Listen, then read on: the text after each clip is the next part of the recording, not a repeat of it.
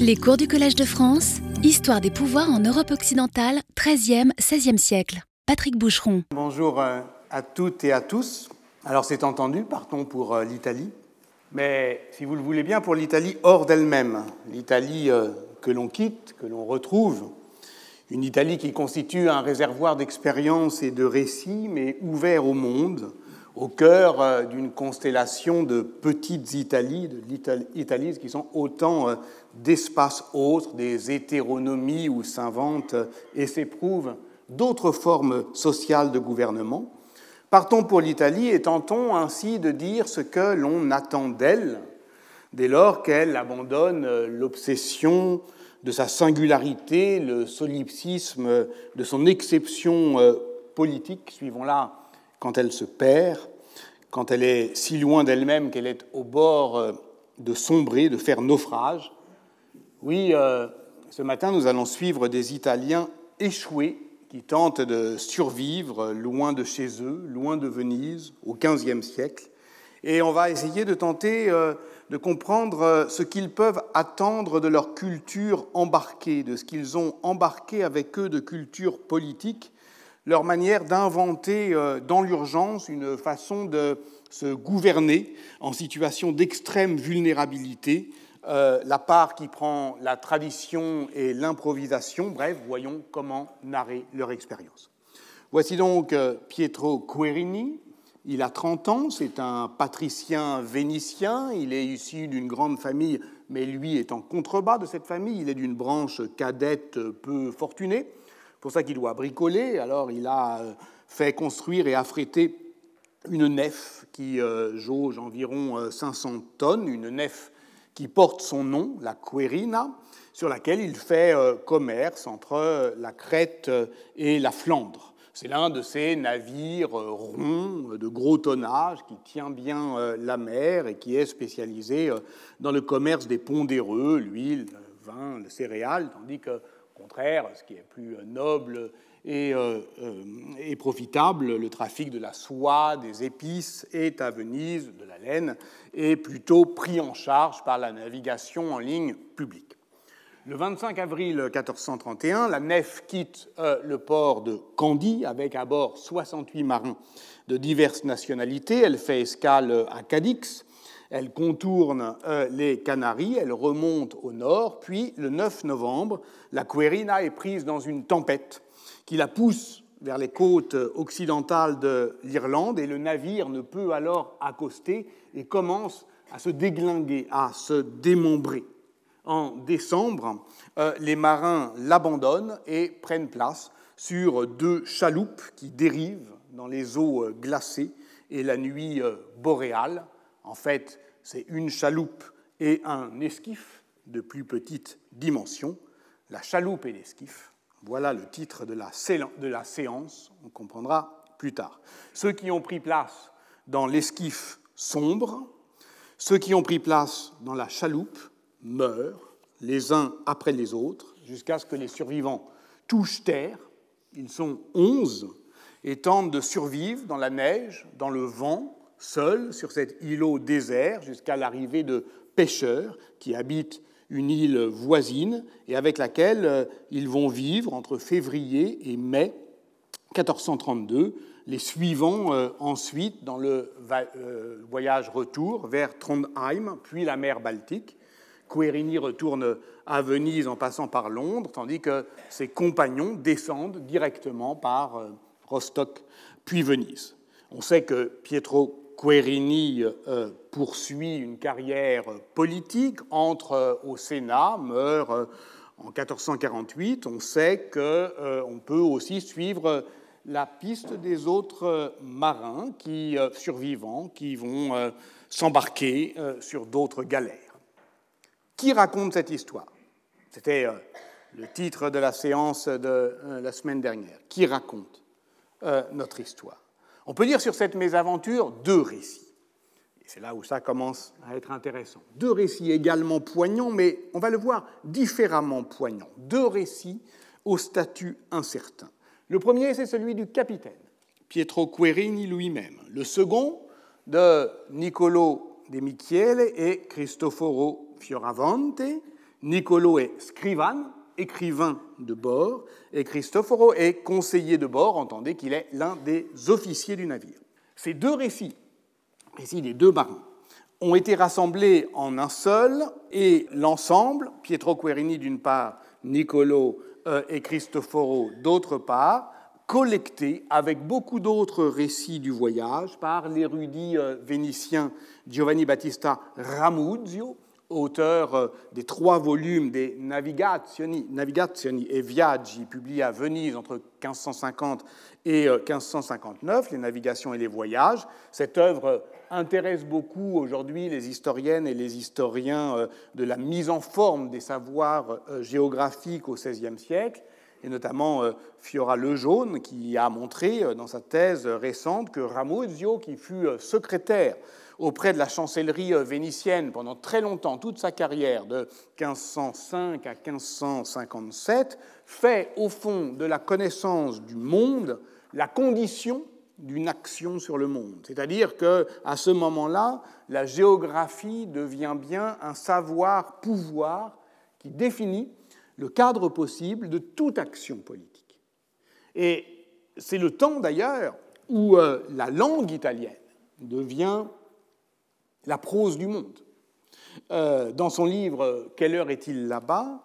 Serge Gruzinski a démontré que lorsque l'on cherche à connaître euh, l'histoire du Nouveau Monde depuis Istanbul, ou à, l'inverse à comprendre le monde autoban depuis Mexico, dans les deux cas, on est toujours dépendant des sources ibériques et surtout italiennes.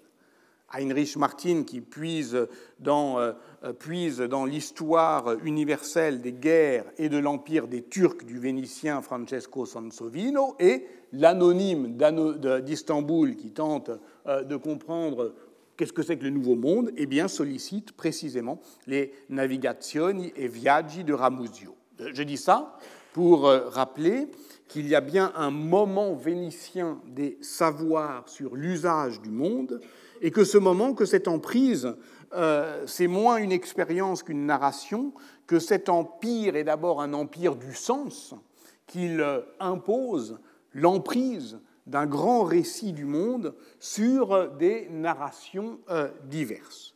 Et c'est pour cela que Ramuzio compile, notamment dans le deuxième volume qui est consacré au voyage des Vénitiens, depuis Marco Polo, évidemment, euh, il compile euh, ces deux euh, textes, mais au prix d'une réécriture complète. Il supprime les passages les plus terribles, il ajoute des sentences morales, il relie le tout par ses propres discours, les discorsi, et on y retrouve au fond ce trait ténu euh, qui euh, assure euh, d'ailleurs la renommée populaire de Pietro Querini, notamment auprès aujourd'hui encore des mangeurs de brandade, puisqu'on lui devrait, dit-on, l'introduction de la morue en Italie. Il est revenu évidemment du monde scandinave. Alors évidemment, les historiennes et les historiens ont souvent l'oreille fine pour euh, euh, percevoir que ce genre de petit fait vrai, comme le disait Stendhal, a toutes les chances d'être faux. Euh, on est habitué à reconnaître ces inventions folkloriques ou touristiques auxquelles Internet assure un regain spectaculaire de diffusion. Et c'est d'ailleurs assez intéressant d'où ça vient, ces petits faits vrais, qui, euh, il suffit de regarder Wikipédia, c'est le seul truc qu'il y a sur Querini, en fait. Et il, a, ramené la morue. Euh, donc, euh, au-delà d'ailleurs de l'inscription littéraire, enfin, de, l'histoire littéraire de cette fabrique anecdotique qui constitue un des ressorts du, discours de persuasion depuis le XVIIe siècle, on pourrait s'interroger sur la fonction mémorielle de ce petit fait vrai, comme l'écrit Maurice Merleau-Ponty dans un article de 1954 intitulé Sur les faits divers, je le cite, Les petits faits vrais ne sont pas des débris de la vie, mais des signes, des emblèmes, des appels. C'est-à-dire que c'est un appel précisément à rendre mémorable une expérience qui gagne le souvenir des hommes par une porte étroite et dérobée. C'est pas ça qui est important, mais le fait qu'on le dise amène à jusqu'à nous un récit qui peut l'être, pour d'autres raisons. Et de toute façon, Querini est célèbre on le sait, puisque, et avant euh, effectivement la compilation euh, de Ramuzio, et 100 ans avant, puisque sur la célèbre map monde de Fra Mauro, qui a été réalisée à Murano dans les années 1450, entre 1457 et 1459, et qui est connue pour être la première représentation cartographique des régions polaires, il y est indiqué en cette province de Norvège arriva Messer Pietro Querini, comme cela est connu. Donc il faut bien que quelque chose, au fond, enclenche cette euh, connaissance, et quelque chose peut être ce petit fait vrai qui s'avère faux, mais qui porte avec lui, d'une certaine manière, une expérience. Alors, si on veut euh, éviter de passer au filtre de toutes ces réécritures, effectivement, il convient de revenir aux textes originaux eux-mêmes. Et c'est ce qu'a fait Claire Jude de la Rivière en les euh, éditant et en les traduisant dans un euh, petit volume publié par Anacarsis en 2005, Naufragé, sur lequel je m'appuie désormais, ainsi que sur sa brève mais très suggestive et brillante postface. Le récit du capitaine Querini est rédigé peu de temps après son retour et un manuscrit se trouve à la Bibliothèque Vaticane. Le témoignage des deux officiers de bord est connu à partir d'une copie un peu plus tardive, mais datée de la fin du XVe siècle, et conservée à la Marciana, la bibliothèque Marciana de Venise. Euh, mais c'est la copie d'une, je cite l'incipit, compilation faite par Antonio, fils de Corrado de Cardini de Florence, le 14 décembre, à partir du rapport de Ser Cristoforo, homme du Conseil, et de Ser Nicolo de Michiel, écrivain de bord de la malheureuse coque Querina. Donc déjà, il y a une asymétrie euh, intéressante. Querini, le capitaine, son témoignage, il est direct. Euh, les deux euh, marins survivants, officiers mais marins, indirect. Indirect au filtre d'une réécriture, d'une compilation euh, par euh, un euh, Florentin dont on ne sait pas grand-chose par ailleurs. Compilation faite à partir du rapport. Du rapport Vraiment Ça veut dire que le gouvernement vénitien, ah bah, il était en droit, effectivement, de réclamer un rapport, une relation de voyage. En cas de naufrage, dès qu'il y a la perte de la cargaison, et si cette perte de cargaison a occasionné un procès ou pas, il peut y avoir effectivement une enquête qui est menée. Et d'ailleurs, dans les deux textes, on perçoit à certains endroits la volonté des témoins de donner des preuves, de donner à leur texte une valeur probatoire, de euh, démontrer la vérité de leur dire. Par exemple, précisément au moment où elles sombrent en mer, le capitaine décrit les marchandises embarquées. Il ne les décrit pas avant, il décrit au moment de la perte. 800 bottes de vin de Malvoisie, de grandes quantités de cyprès odoriférants ouvragés, du poivre, du gingembre pour une somme élevée. Ce n'est pas très euh, précis, mais c'est à ce moment-là euh, qu'il euh, le dit. Et surtout, donc là, on a quelque chose qui est difficile à décider, à débrouiller, parce que si on suit euh, euh, Claire Jude, et on ne peut que la suivre, c'est une historienne de la navigation, on ne trouve nulle trace de ce naufrage dans les institutions compétentes vénitiennes, euh, qui pourtant réglementent, je l'ai dit d'assez près, la question des compensations financières en cas de perte de marchandises. ça ne veut pas dire que la parole des survivants n'a pas été sollicitée par quelque institution, mais en fait, on n'en a pas de preuves. Retenons en tout cas que dans les deux cas, le récit est adapté, même s'il a pu être sollicité par euh, l'exigence d'un rapport, il est adapté à l'horizon de réception de différents genres littéraires, qui sont les récits de pèlerinage, de voyage, mais aussi les récits de miracles, mais aussi euh, toute forme euh, d'exemples et en somme, je dirais, ce sous-genre narratif qui est le récit de naufrage. Il s'agit d'un naufrage. On n'échoue jamais seul. Au Moyen Âge, on échoue avec euh, Jonas, avec Saint Paul, avec Ulysse. Et si on échoue avec Ulysse en Italie, dans cette société dantesque, comme je la qualifiais il y a quelques années, alors on échoue avec l'Ulysse de Dante. C'est-à-dire pas le héros du retour, qui est celui d'Homère, mais celui de voilà, de l'Homère euh, latin euh, pour qui euh, Ulysse, l'Ulysse médiéval, s'abîme en mer au-delà des colonnes d'Hercule, son navire et son équipage sombrant aux abords de l'île du Purgatoire. C'est un Ulysse est au fond le héros tragique de l'Occident.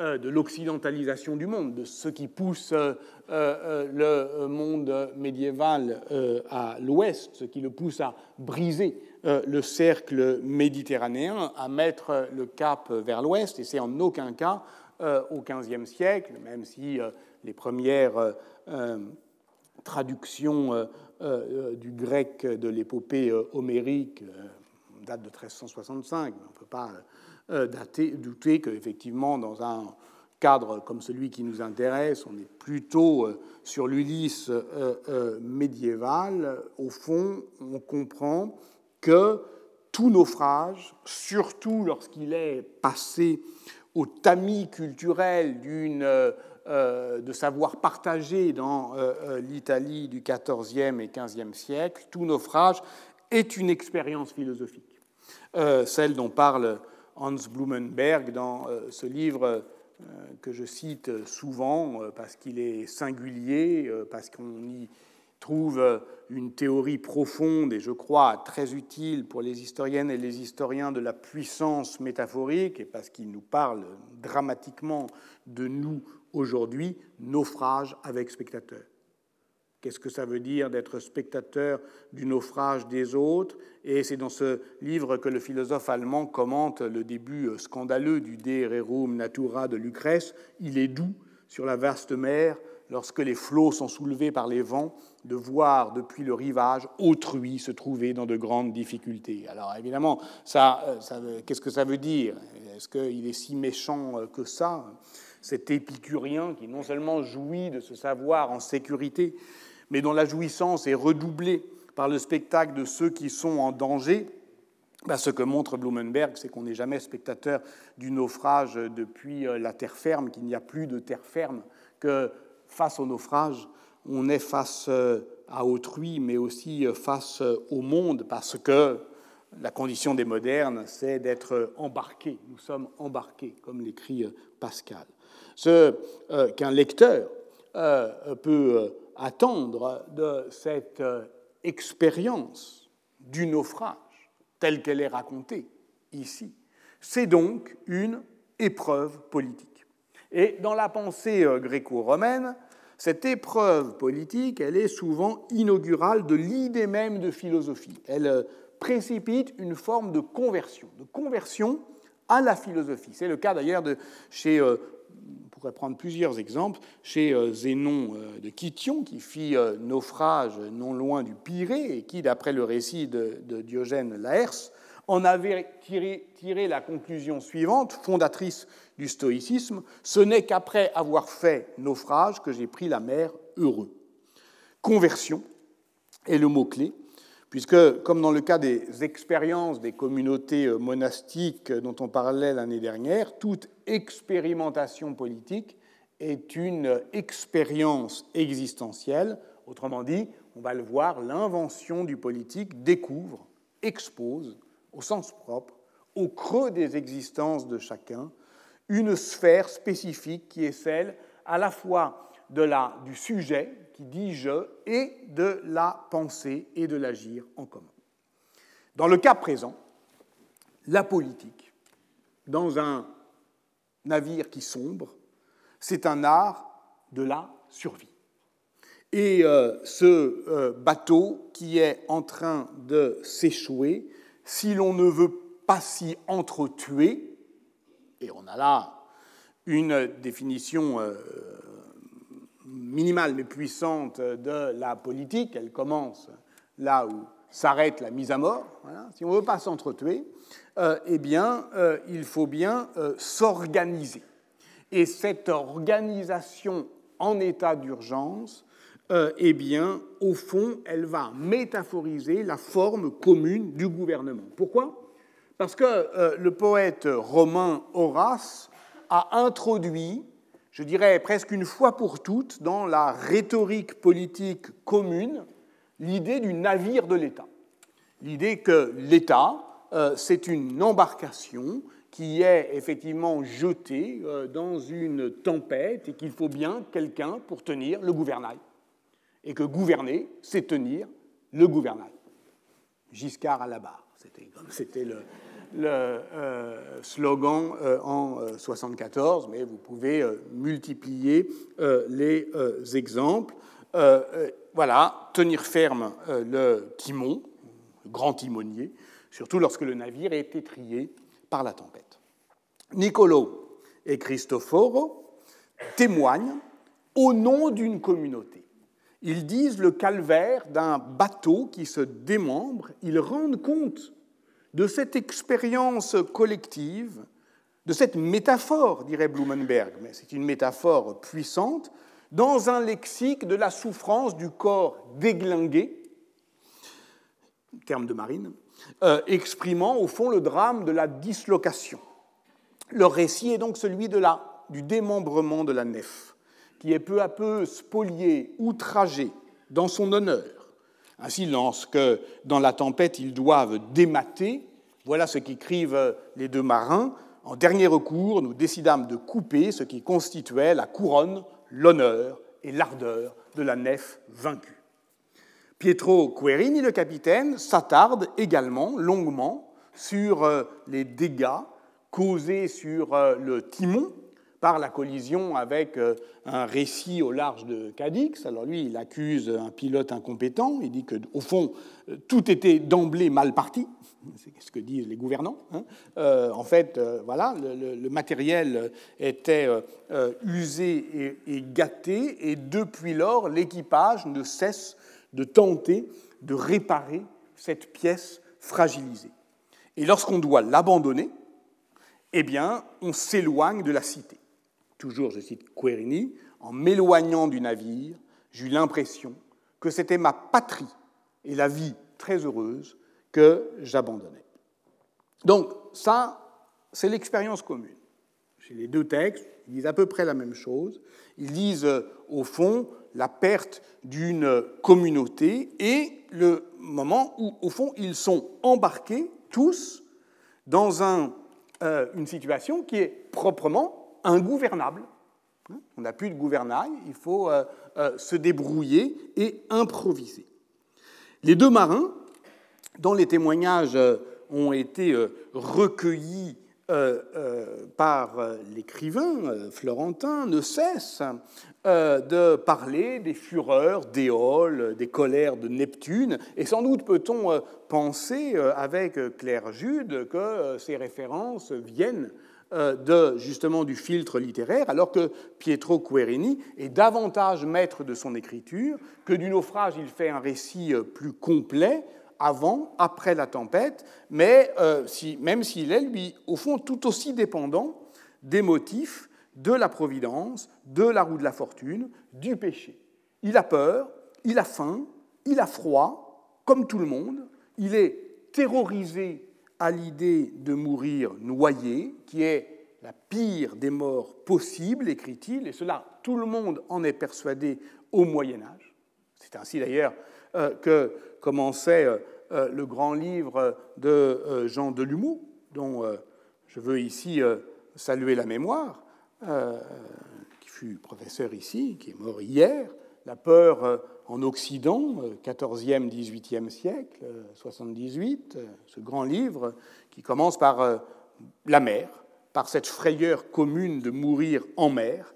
Et euh, euh, Delumeau montre avec brio que cette peur elle est alimentée, je le cite, par deux avertissements parallèles, l'un exprimé par le discours poétique, l'autre par les récits de voyage, spécialement ceux des pèlerins euh, euh, de, euh, à Jérusalem, et que le naufrage est d'une certaine manière la peur cardinale d'une cité assiégée. La cité assiégée, c'est le sous-titre du livre de Jean Delumeau, c'est peut-être le sésame de sa vie d'historien. Reste que cette communauté des effrayés peut, ici ou là, sinon se fissurer, du moins se compliquer de quelques spécificités. Nicolo et Cristoforo font le récit collectif de la dislocation d'un corps défait, je leur dis, je l'ai dit. Leur capitaine dit aussi fréquemment nous. Il écrit Ce fut le début de nos malheurs. Il écrit Certains d'entre nous commencèrent à mourir tragiquement. Mais dans ce nous, faillé, vient s'immiscer une parole d'introspection. De cette souffrance, qui est une souffrance commune, qu'il partage avec ses hommes, il fait une tristesse. Et cette tristesse lui est propre. Ô Seigneur, combien ma peine fut grande. Il pense à son fils euh, qui vient de mourir, il prie, il pleure, il implore, mais surtout, il gouverne. Il demande aux marins de se repentir de leurs fautes. Il s'attribue sur euh, le bateau démembré une fonction cléricale. Durant toutes ces mésaventures, on le voit assumer cette fonction du gouvernement pastoral qui, dans le cadre de l'Italie communale et post-communale, passe, on le sait, par une pratique de l'éloquence politique. Il faut qu'il parle, il arbitre, il partage, il juge, il apaise, il évite les discordes. Oui, on peut dire c'est un patricien, c'est un capitaine. Enfin, il est quand même dans une situation euh, extrême. C'est un petit patricien. Il n'est pas, euh, à proprement parler, euh, né pour gouverner. Donc, d'une certaine manière, il y va aussi, il y a dans cette expérience, je l'ai dit, une part d'improvisation. J'usais de ma fonction de capitaine pour réconforter les marins apeurés, tant par mes gestes que par mes paroles. Et on ajoutera aussi d'ailleurs par ses larmes, puisque, au fond, le creusement d'une intériorité sert la fonction du gouvernement. Certains veulent apaiser leurs angoisses et la mort en buvant euh, trop de vin, et alors il dit, je m'adressais à eux en usant de mots justes pour les prier de se réguler et de limiter leur consommation de nourriture. Je confiais cette responsabilité à deux ou trois hommes qui convenaient à la majorité de l'équipage. C'est-à-dire qu'il cherche effectivement, alors qu'est-ce que c'est que cette majorité de l'équipage? Comment il la mesure? Comment il la décide? Ça, c'est quelque chose qui va nous intéresser. Je leur demandais de distribuer les vivres de manière équitable, deux fois entre le jour et la nuit, ne m'excluant pas de la règle. Donc, il y a là effectivement un euh, gouvernement qui ne passe pas que par le commandement, hein, c'est-à-dire qui veut au contraire le consentement, euh, qui euh, très clairement confie cette responsabilité à deux ou trois hommes qui convenaient à la majorité de l'équipage. Modération, partage, sans exclusion. Ces mots justes, on peut aussi les entendre résonner dans l'autre texte, celui des marins qui euh, l'écoutent et qui sont très respectueux pour leur noble et généreux capitaine. Et ce, on va le voir jusqu'à la fin, ou presque.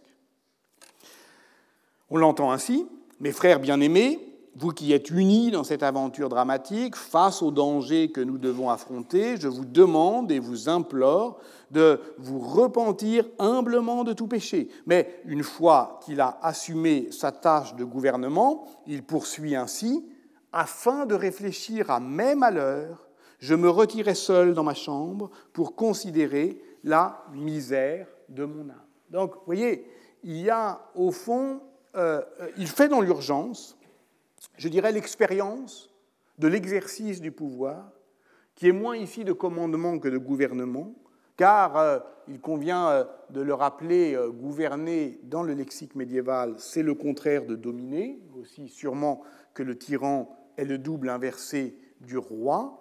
C'est, comme l'a montré euh, Michel Senlar, cette idée de régimène qui est développée dans l'Occident médiéval antérieurement à la notion euh, de souveraineté, qui emprunte euh, à la patristique cette conception de la direction spirituelle, c'est l'art de conduire les âmes et de se conduire rigoureusement soi-même, de gouverner ses propres passions pour non seulement faire les gestes et dire les mots euh, qui conviennent, mais au fond euh, pour, euh,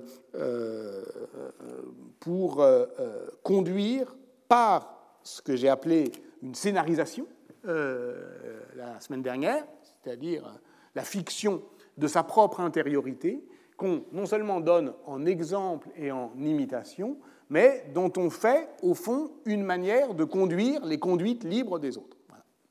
Et c'est ça que je voudrais euh, montrer, c'est qu'il y a là une scène qui est proprement politique, puisque à tout moment, Querini va demander, euh, va trouver, va chercher les moyens euh, de construire un consentement, mais un des moyens, c'est justement qu'il a de se conduire lui-même. et donc, évidemment, on voit bien que le régimène est très proche de la de la gouvernementalité euh, euh, telle que développée par euh, Michel Foucault au croisement de sa réflexion sur les technologies du pouvoir et le souci de soi. Et retenons aussi que ce dont témoigne l'épisode de la chaloupe et de l'esquif, c'est donc aussi de cette intrusion de l'introspection dans la narration euh, euh, patricienne. Claire Jude l'a aussi bien montré euh, à propos des relazioni des ambassadeurs vénitiens à partir du XVIe siècle.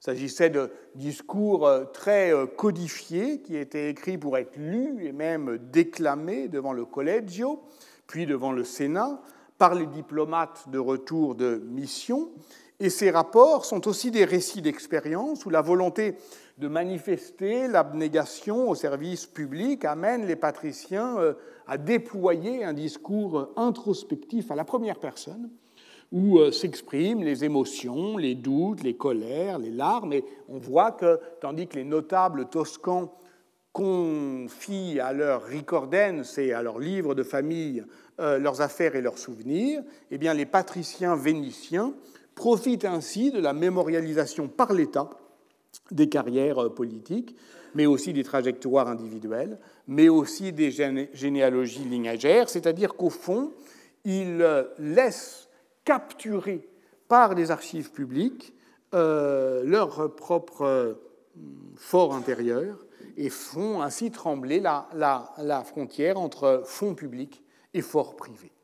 on peut d'ailleurs en prendre, euh, petite incise si vous me permettez, la mesure à partir d'un document passionnant qui a été tout récemment édité par Joël Blanchard, Giovanni euh, Ciapelli et Mathieu Sherman, la correspondance de Girolamo Zorzi, ambassadeur vénitien en France 1485-1488. Ces 85 lettres qui ont été euh, adressées à la Sérénissime par son ambassadeur dépêché en France Girolamo Zorzi, euh, qui lui aussi euh, devait euh, débrouiller une affaire de marchandises de galets vénitiennes piratées par des corsaires. Sauf que ces, corsaires sont français. Lui, ça l'étonne assez parce que Zorzi, il arrive en France avec une idée assez haute de euh, la majesté euh, française. Et puis, euh, il tombe mal parce qu'il tombe en pleine guerre folle. On est entre 1485 et 1489. C'est la régence d'Anne de Beaujeu qu'il décrit comme tyrannique et cupide. Et en fait, il est, il est pris euh, dans une sorte de... Euh, lui, il appelle ça le garbuglio, c'est-à-dire euh, l'embrouillement trouble. En français, on dirait imbroglio, hein, puisque dès qu'on veut dire la complication, on parle italien, on fait semblant de parler italien. Et donc, Joël Blanchard montre que Zorzi est au fond confronté à une royauté déconstruite, délabrée, en porte-à-faux avec les impératifs sacrés de la fonction euh, sociale, euh, royale. Donc on est effectivement dans une atmosphère qui est alors évidemment moins dramatique, hein, mais qui est euh, d'un navire sans pilote. et comment l'ambassadeur vénitien décrit-il cette ambiance délétère? Par un mot, novita, qui décrit la discorde et le trouble, euh, et sa désillusion, elle provoque chez lui un abattement, une tristesse, et au-delà de la pragmatique des émotions qui jouent euh, un rôle dans l'échange euh, diplomatique, son discours se prête lui aussi à une dimension autobiographique, apologétique, il est joué, il n'arrive à rien, il sombre dans la dépression, il demande à Venise de le rappeler. Ce rapport entre novita et expression de soi est, je crois, au cœur de la narration de l'expérience. Mais si l'on revient sur notre nef vénitienne en perdition, eh bien, on doit se souvenir que ce drame d'un corps démembré et ingouvernable euh, ne s'entend pas seulement par la voix du capitaine, mais bien par celle, tout aussi forte, d'une partie de l'équipage. Alors on dira que ce sont des histoires de marins, et euh, vous vous souvenez peut-être que l'année dernière, j'avais évoqué avec Marcus Rediker la puissance narrative de cette société navigante cosmopolite.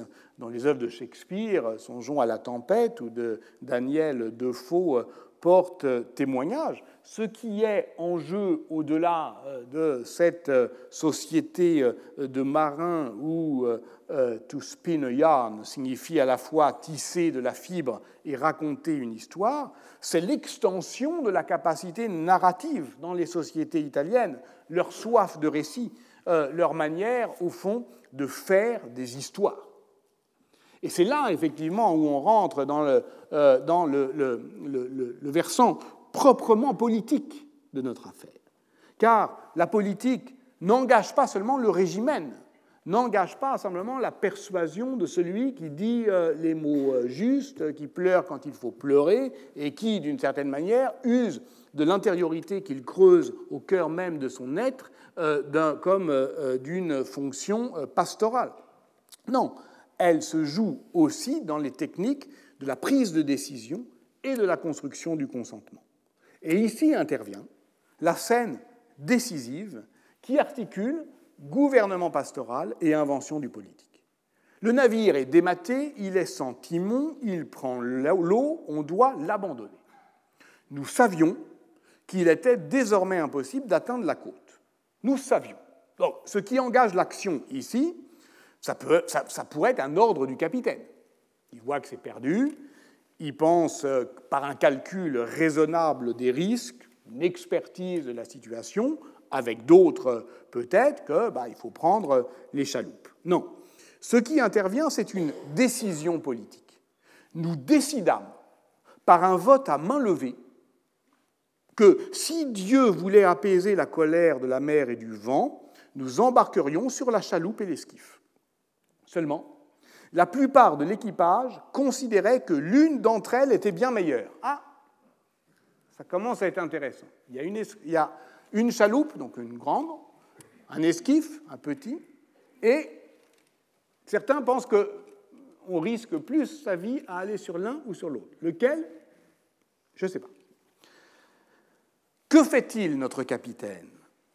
Il prie et Dieu lui conseille de rassurer ses hommes en leur expliquant, je cite, que le choix de chacun resterait secret.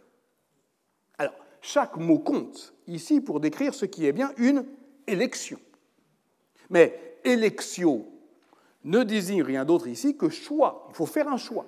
Eligere, ça veut dire choisir. Ça ne dit rien de précis euh, quant aux modalités de ce choix. Même votum, là il y a un vote. Mais votum, ça veut dire vœu. Donc ce vœu, ça peut être celui euh, euh, que je vous prête. Je pourrais dire, bah, je crois que vous voulez qu'on continue jusqu'à 14 euh, heures. Hein on est d'accord? Bon, voilà. Euh, ça, ça peut être euh, un vœu médiéval, un vœu pieux. Et effectivement, on voit bien comment le vœu est aussi un vocabulaire religieux et qu'on n'est pas très loin, là, entre l'élection et l'onction. Parce que ce vœu, c'est un assentiment général qui ne passe pas nécessairement par un scrutinum, un scrutin, ce qui veut dire rien d'autre que enquête, mais je peux dire on va faire un scrutin, c'est-à-dire qui est d'accord, oui, non, ok. Euh, euh, vous voyez qu'il y a euh, loin du votum, notamment dans les communautés religieuses, l'examen, de l'enquête, au vote démocratique. Nous sommes dans une société chrétienne de l'onction et de l'élection, ce qui n'empêche pas, comme l'a montré Olivier Christin dans son livre sur l'histoire du vote, mais aussi dans ses travaux plus récents sur le tirage au sort, nous allons y revenir, que euh, puisse s'y inventer, comme hétérotopie et comme hétérochronie, c'est-à-dire en tout cas à la marge, une procédure électorale qui engage directement et de manière non rituelle l'idée de représentation et de délégation. Donc, si on relit euh, notre texte, nous décidâmes par un vote à main levée, et puis ensuite euh, Dieu euh, dit eh ben, fais-les voter et, et, que ce vote soit secret. Il y a une hésitation effectivement entre le vote à main levée et le vote à bulletin secret, mais en tout cas, c'est un scrutin électoral. On comprend à lire son récit que chacun vote. L'écrivain de bord en prenait note peut-être pas par bulletin, mais chacun vient. Alors, esquif ou chaloupe, chaloupe, chaloupe, esquif. Bon, ok, on compte. Ok. Alors, là, dans le récit du capitaine, ça se passe assez bien. Euh, Querini précise J'espérais que la miséricorde divine aiderait à la répartition, par miracle. Alors que nous avions décidé que. Alors, c'est qui nous? Euh, voilà, on vote euh, en ayant quand même une idée de ce qui serait bien. Euh, alors que nous avions décidé que 21 d'entre nous embarqueraient sur l'esquif et 47 à bord de la chaloupe la plus grande, il advint que 24 firent le choix de l'esquif. Bon, j'ai eu le privilège de pouvoir choisir avec un familier de mon choix l'embarcation qui me plaisait davantage. J'avais personnellement pensé embarquer sur l'esquif, qui me semblait très bon, mais lorsque je vis que tous mes officiers avaient choisi la chaloupe, je changeai d'avis. Comme le lecteur le verra, cela fut la cause de notre salut à moi et à mon familier. Euh, on est dans une société, effectivement, qui a euh, l'habitude euh, ben, du loto, du tirage au sort, des jeux de hasard. de, voilà. Donc là, il y, a une partie qui se joue dont on ne connaît pas la règle, précisément parce que probablement, cette règle, elle s'invente en se jouant. La version des marins est légèrement différente. Elle commence par un long discours de Querini qui leur demande de quitter le navire. En demeurant à bord, nous sommes certains de mourir, nous connaissons les dangers de la mer. Donc c'est toujours ce rapport entre le savoir, l'expérience, l'expertise et la décision. Nous connaissons les dangers de la mer, mais si nous embarquons à bord des chaloupes nous avons plus de chances de nous défendre comme nos ennemis impitoyables. Là encore, on est dans une société effectivement qui calcule euh, les risques. Donc nos ennemis impitoyables, entendez euh, Éole et Neptune. Si vous en êtes d'accord, nous pourrions appareiller et préparer la chaloupe et l'esquif, y embarquer le peu de vivres qui nous reste et quitter le navire, si cela vous convient, que chacun d'entre vous indique s'il préfère embarquer sur la chaloupe ou sur l'esquif à Nicolo de Michiel, notre écrivain de bord, celui qui va raconter l'histoire après. Bon, pour l'instant, ça concorde, y compris dans cette volonté de, si vous êtes d'accord, ils insistent, hein, si ça vous convient, ok, bon, très bien. Jusque-là, les deux versions s'accordent, et elles s'accordent sur l'exercice d'un pouvoir qui cherche à construire un consentement. Mais ici s'observe un écart. Cet avis ne fut toutefois pas suivi, car 45 hommes choisirent l'esquif, qui ne pouvait en embarquer que 30. Nous nous mîmes d'accord pour tirer au sort ceux qui y embarqueraient et dont, on le verra, le destin allait être tragique. Le hasard désigna 21 d'entre eux et le capitaine leur ordonna, comme il le fit aux 45 autres dont il faisait partie, de mettre à exécution la décision qui avait été prise. Oui, parce qu'il y a un moment, il faut quand même qu'on ordonne de faire ce que tout le monde a décidé. Ça, ça correspond un petit peu mieux à ce qu'on croit comprendre euh, du pari euh, de l'équipage sur la chaloupe et l'esquif, du fait qu'il se trompe, qu'il pense euh, sur ce qui est moins sûr, ce qui est extrêmement intéressant euh, du point de vue, effectivement, de la théologie du vote, puisque théoriquement, vox populi, vox dei, et d'une certaine manière, c'est, c'est un credo que euh, la foi euh, républicaine a fait toujours sien, c'est-à-dire que la majorité n'a pas forcément raison, enfin, en tout cas, elle a ses raisons, et qu'il y a une raison euh, de la majorité. Là, la majorité a fait un choix qui s'avérerait être un mauvais choix, et que, comme de toute façon, tout le monde ne pouvait pas euh, prendre place euh, dans l'esquif, alors on a tiré au sort. Ce qui frappe dans cette version, c'est que le tirage au sort corrige une erreur d'appréciation collective des marins. Ce que l'on comprend, c'est que 45 hommes étaient prêts à faire le mauvais choix. Et euh, tout cela, euh, au fond, euh, arrive à ce moment dramatique qui est le moment ben voilà, de la séparation. Les deux récits convergent à nouveau pour dire l'émotion de la séparation. Dans les sanglots et les larmes, les étreintes charitables et les paroles tremblantes, nous nous adressions le signe de paix, nous embrassions ce jour sur la bouche et nous serrions les uns contre les autres. Nicolo précise que les 21 qui embarquent sur l'esquif infortuné le font avec 300 livres de biscuits, 80 livres de fromage, 8 jambons, 8 livres d'huile. Ah tiens, là encore, il y a l'inventaire de ce qui va être perdu. Précision qui n'apparaît pas pour la chaloupe. Le brouillard et la nuit nous privèrent d'eux. Quand l'aube point, nulle trace de nos compagnons. Ce n'est que plusieurs semaines plus tard, échoués sur leur île déserte, qu'ils retrouvent l'épave de l'autre chaloupe. Nous eûmes alors la certitude que les compagnons qui avaient embarqué la nuit, où nous nous étions séparés, étaient morts noyés. Cette expérience, vous voyez qu'elle est éminemment politique, et elle est d'une politique qui est la politique embarquée, puisque, au fond, c'est un vote à la vénitienne, qui associe de manière complexe suffrage et tirage au sort.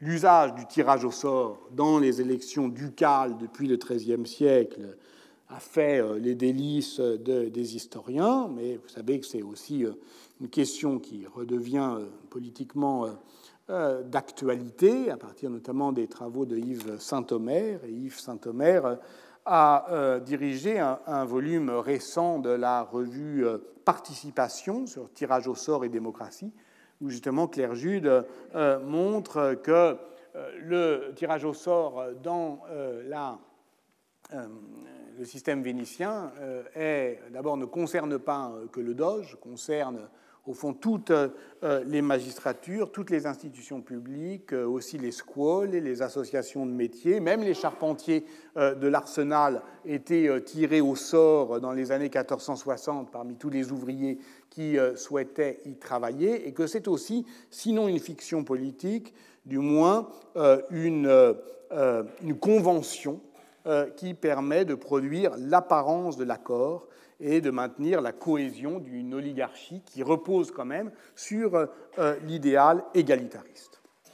Mais l'aventure n'est pas terminée.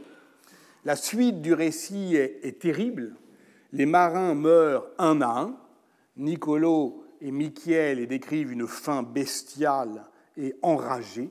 Certains, pour euh, assouvir cet appétit intense, cherchaient à dévorer le compagnon qu'ils avaient au plus près d'eux, malgré le peu de vigueur qui restait entre leurs dents. D'autres meurent d'un coup, glacés. Et alors, on voyait, je cite toujours, la tête de l'un de nos compagnons s'affaisser comme le petit oiseau trépassant dans sa cage. C'est absolument euh, effrayant.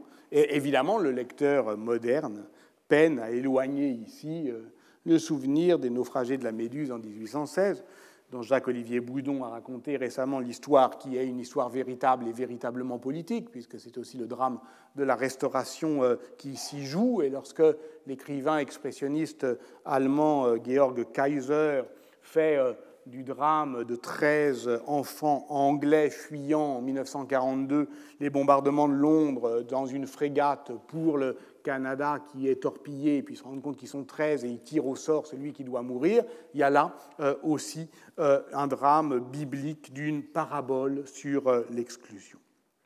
Pour nos naufragés vénitiens, les souffrances ne s'arrêtent pas avec l'arrivée sur l'île déserte, voilà un nouvel épisode qui constitue une nouvelle expérience politique. Un marsouin, là ils sont, ils sont, en train, ils sont, vraiment, ils sont vraiment en train de mourir, et hop, il y a un marsouin qui va s'échouer, un gros. Donc l'arrivée de cette manne sur les rivages enneigés met à l'épreuve la solidarité des affamés. Querini décrit l'épisode comme providentiel, il s'attarde sur la joie du partage, il précise que bon, il doit organiser les rationnements, toujours en usant de, mots justes. On comprend quand même que la tension est forte, euh, qu'il fait allusion à des compagnons qui refusent de partager avec un autre. Et les deux marins, eux, sont beaucoup plus explicites. on comprend que l'arrivée du marsouin, c'est l'épreuve ultime. C'est-à-dire que là, on comprend qu'en fait, il y a deux abris sur l'île, un avec cinq compagnons, un avec sept compagnons, à ce moment-là, ils sont douze. Euh, on comprend que les cinq croient que les sept euh, veulent garder cette découverte euh, pour eux, secrète, ce poisson frais, gras et bon. Ils se rassemblèrent, s'encourageant l'un l'autre, décidés à en acquérir leur part, que ce soit par force ou par amour. Et là, on a évidemment, y compris dans le vocabulaire politique, l'expérience italienne de la conjuration, c'est-à-dire de la faction. Il y a deux abris euh, et euh, on est au bord de s'entretuer euh, pour le marsouin. Vous voyez comment, effectivement, tout cela met en jeu eh bien, une société qui est une société réglée par justement un rapport à la politique, mais qui est aussi toujours une société euh, violente, et chaque mot compte ici, euh, pour euh, décrire la manière dont le capitaine, admettant que, je cite, la faim les rendait cruels et violents, à force de patience, trouvant les mots qui conviennent, supprime les motifs de la discorde. Est-ce que, au fond, l'histoire s'arrête là? L'histoire pour les marins vénitiens qui font naufrage aurait pu s'arrêter là parce qu'ils ne s'attendent pas à rencontrer des êtres humains aussi loin de chez eux qu'ils n'espèrent aucun secours, et voilà pourquoi ils s'organisent. Et lorsqu'ils entendent des voix, ils croient à des croissements de corbeaux. Plus tard, on apprendra que, afin d'être compris, nos compagnons tentèrent de parler différentes langues et finalement un prêtre allemand de l'ordre des prêcheurs conversa en allemand avec l'un d'entre eux. Qui ça ben Justement, euh, les pêcheurs de l'île euh, de Rost dans euh, l'archipel de Lofoten, donc au nord-ouest de la Norvège, qui les accueille et qui les secourt. On comprend alors qu'ils doivent leur salut au rêve d'un enfant dont le père avait perdu deux veaux et qu'il est vite en songe sur cet îlot désert où nos naufragés euh, étaient et qui a tanné son père pour y aller voir. il a dit non, non, et puis après il a pris une barque et il a vu effectivement euh, euh, ces naufragés. Comment les naufragés décrivent-ils leur hôte de l'île de Rost, au sud-ouest de l'archipel de Rofoten, je l'ai dit, auquel ils donnent spontanément le nom de Schiavoni, c'est-à-dire les esclaves dalmates de Venise. Voilà la poursuite de l'aventure de cette Italie embarquée, hors d'elle-même, qui doit se réinventer au contact de l'altérité, et euh, c'est-à-dire euh, d'une ressemblance euh, déplacée.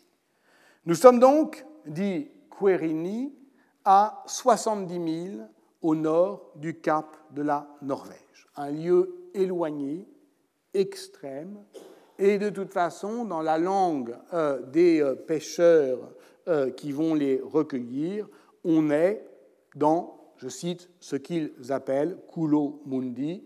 Hein, c'est-à-dire, on dit, ben, vous êtes un peu dans le cul du monde. C'est ce que euh, disent euh, spontanément les, les, pêcheurs qui les recueillent. Ils ont connu, de fait, le récit des naufragés et celui de la désorientation. Ils ont connu sur leur chaloupe la nuit permanente de l'hiver boréal. Les voici dans la pâle lueur du soleil de minuit, qui ne faiblit presque jamais.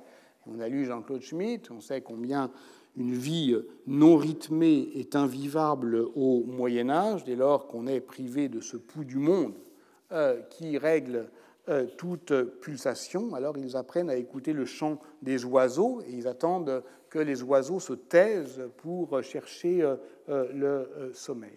Or, comme l'a montré Frédéric Lager dans ses travaux sur la perception par les Européens des merveilles du Nord, nos méridionaux décrivent certes cette périphérie du monde, mais comme une périphérie hospitalière, une société d'abondance, connectée au circuit d'échange de l'Europe du Nord-Ouest. Et de fait, Querini comprend tout de suite, lors du voyage de retour vers Trondheim, qu'il est dans un territoire connecté. Alors il le comprend à la vénitienne. Nous naviguâmes entre des îles empruntant de nombreux canaux. Et de fait, de toute façon, Venise est concrètement une archipel, et ce qu'on appelle les canaux, c'est l'eau entre des îlots, et là on appelle ça des fjords, mais ça montre qu'on est dans un, espace qui de toute façon est structuré par pavage. Cet archipel amphibie est bien un territoire maritime. C'est ainsi que le décrit euh, euh, Pietro Querini en prenant du recul dès qu'il quitte l'île où il a fait naufrage. Il comprend où il est. Aux alentours, il y a d'autres îles plus ou moins grandes, certaines habitées, d'autres non. L'ensemble fait environ 3000 de circonférence. L'ensemble, c'est-à-dire qu'en fait, il décrit un territoire, une terra au sens euh, vénitien, un ensemble connecté de manière saisonnière avec la Norvège, puisque, euh, effectivement, en accompagnant les pêcheurs jusqu'à Trondheim, les Vénitiens les voient euh, euh, échanger leurs stockfish, qui sont, vous savez, les, poissons séchés directement sur les filets, avec des Scandinaves, mais aussi avec des Anséates, avec des Écossais qui ramènent, et eux ramènent de la laine de, du, du Suffolk. Donc au-delà de cette description des échanges économiques, qui nous, permettent, de comprendre que cette société n'est pas du tout autarcique, le regard ethnographique des naufragés permet de comprendre des échanges, par exemple, entre monde animal et monde humain, qui nous intéressent beaucoup euh, aujourd'hui du point de vue euh, anthropologique, parce qu'on voit que ces échanges entre, euh, disons, partenaires humains et non humains, comme on dirait dans l'anthropologie de Philippe Descola, ne sont pas des rapports violents de prédation. Par exemple, ce qui les fascine, les Vénitiens, c'est qu'ils voient arriver au printemps des oies sauvages, venus nicher sur l'île, près des maisons. Personne ne cherchait à leur faire peur. Elles paraissaient domestiquées, et les maîtresses de maison pouvaient se rendre auprès de leur nid, duquel les oies, se levant d'un pas lent, les laissait prendre leur couvée, plus ou moins comme ces femmes l'entendaient. Elles nous en faisaient des omelettes. Donc là, il y a quelque chose, effectivement, euh, d'un, après les horreurs qu'ils ont vécues, euh, d'une description d'une société d'abondance, honnête, pure. Les habitants de cette île sont des hommes très purs et de bel aspect, tout comme le sont leurs femmes. Ils sont si honnêtes qu'ils ne se soucient pas d'enfermer ce qui leur appartient. De la même façon, ils n'ont pas de soupçons vis-à-vis de leurs propres femmes. Et voilà pourquoi ces femmes se déshabillent pour aller au bain nues euh, devant euh, les étrangers. On retrouve ici évidemment les, thèmes édéniques qui renvoient à la tradition des récits de voyage, l'hospitalité euh, des peuples hyperboréens et presque un topos au Moyen Âge, et plus généralement encore la recherche d'une innocence originelle qui renvoie à la pureté d'une jeune société chrétienne. Hein. Il le comprend tout de suite. Hein. De toute façon, il a vu un prêtre allemand. C'est une société chrétienne, mais, mais, mais, mais fraîche. Euh, euh, les Norvégiens ont été, euh, ont été christianisés au XIe siècle, donc non encore flétris par la corruption. Donc c'est un monde immaculé. Nos amis vénitiens s'émerveillent de la taille des poissons, ils reconnaissent des animaux qui leur sont familiers sur la terre, dans, dans le ciel, mais tout est blanc. Là-bas, s'étonne-t-il, même les ours sont blancs. Cette société blanche est naturellement perçue comme innocente, généreuse, franche, et l'on sait maintenant que cette valorisation de la blancheur n'a rien de naturel, mais résulte au contraire d'une construction euh, sociale. Dans son superbe livre intitulé L'art et la race, l'Africain tout contre l'œil euh, des Lumières, Anne Lafont montre que toute l'histoire de la condition noire, à la fois invisible et obsédante, passe par celle d'une blancheur indemne de la souillure de l'ombre, euh, puisque la peau blanche est considérée en Occident comme la condition de la beauté morale, et ce pour une raison précise, parce qu'elle rend lisible le spectre des émotions, parce qu'elle est l'écran d'une économie des passions qui garantit la euh, cohésion d'une communauté, alors qu'à l'inverse, la peau noire est indéchiffrable. C'est un masque qui euh, renvoie dans une, euh, à une altérité non, non partageable. Et c'est ce dilemme terrible que Franz Fanon tentera de décoloniser dans Peau noire et, Masque blanc. Pour nos Vénitiens naufragés, on n'en est évidemment pas encore là, mais la blancheur du monde social qui les accueille, qui les rassure, c'est la garantie d'un monde sans feinte, sans tromperie, sans calcul. Et quand ils voient effectivement euh, leur hôte se déshabiller pour aller au bain, toute blanche, lorsqu'ils voient l'Ève hyperboréenne, la femme blanche cardinale, nue euh, et euh, pudique, alors ils se savent sauvés. Si Pietro Querini insiste sur la piété des pêcheurs et note qu'ils n'utilisent aucune forme de monnaie battue, c'est-à-dire qu'ils échangent voilà, par troc. Ce sont au fond, j'en termine par là, les marins Cristoforo Fioravante et Niccolo de Michiel qui l'expriment le plus nettement. En vérité, nous pouvons dire que du 3 février jusqu'au mois de mai 1432, nous avons demeuré dans le premier cercle du paradis, loin de la confusion et de l'opprobre des mœurs italiennes. Et voilà peut-être le cœur de l'expérience, son pli, que de plus haute intensité euh, existentielle, que je ne trouve pas dans le récit du patricien, mais dans celui des deux marins. Parce que eux comprennent, et si on se souvient que nous étions tout à l'heure dans le 26e euh, cercle de l'enfer de Dante, dire qu'ils sont désormais dans le premier cercle du paradis, c'est comprendre au fond euh, qu'ils ont vécu une conversion et que cette conversion est toute politique et que, au fond, cette expérience leur permet de comprendre, depuis euh, son dehors si lointain, eh bien, l'opprobre des mœurs italiennes. Faut-il un épilogue à l'histoire de cette conversion, il réside nécessairement euh, dans euh, l'inventaire euh, du nom des survivants, les onze. Il y a Ser Bernardo de Cagliari, noché du navire, c'est-à-dire le contremaître chargé des voiles, dont on précise que l'épouse, désespérant de le revoir vivant, s'était remariée et le voyant revenir elle se cloîtra dans un honnête monastère pour déclarer que son âme était entière et chaste, délaissant cette union avec ce faux mari. Cela est à louer, car ce n'est pas le cours naturel des choses, disent les marins. Hein. Euh, et puis il y en a d'autres, effectivement, qui sont euh, nommés, dont on dit le nom, et à les lire, on comprend que la plupart sont nobles, comme euh, ces deux jeunes hommes, fils des patriciens Giacomo Querini et Pietro Gradenigo, qui faisaient sans doute l'apprentissage de la navigation, qui avaient 16-17 ans et qui reviennent de la navigation et du commerce, et qui reviennent de cette épreuve comme des hommes robustes et vigoureux.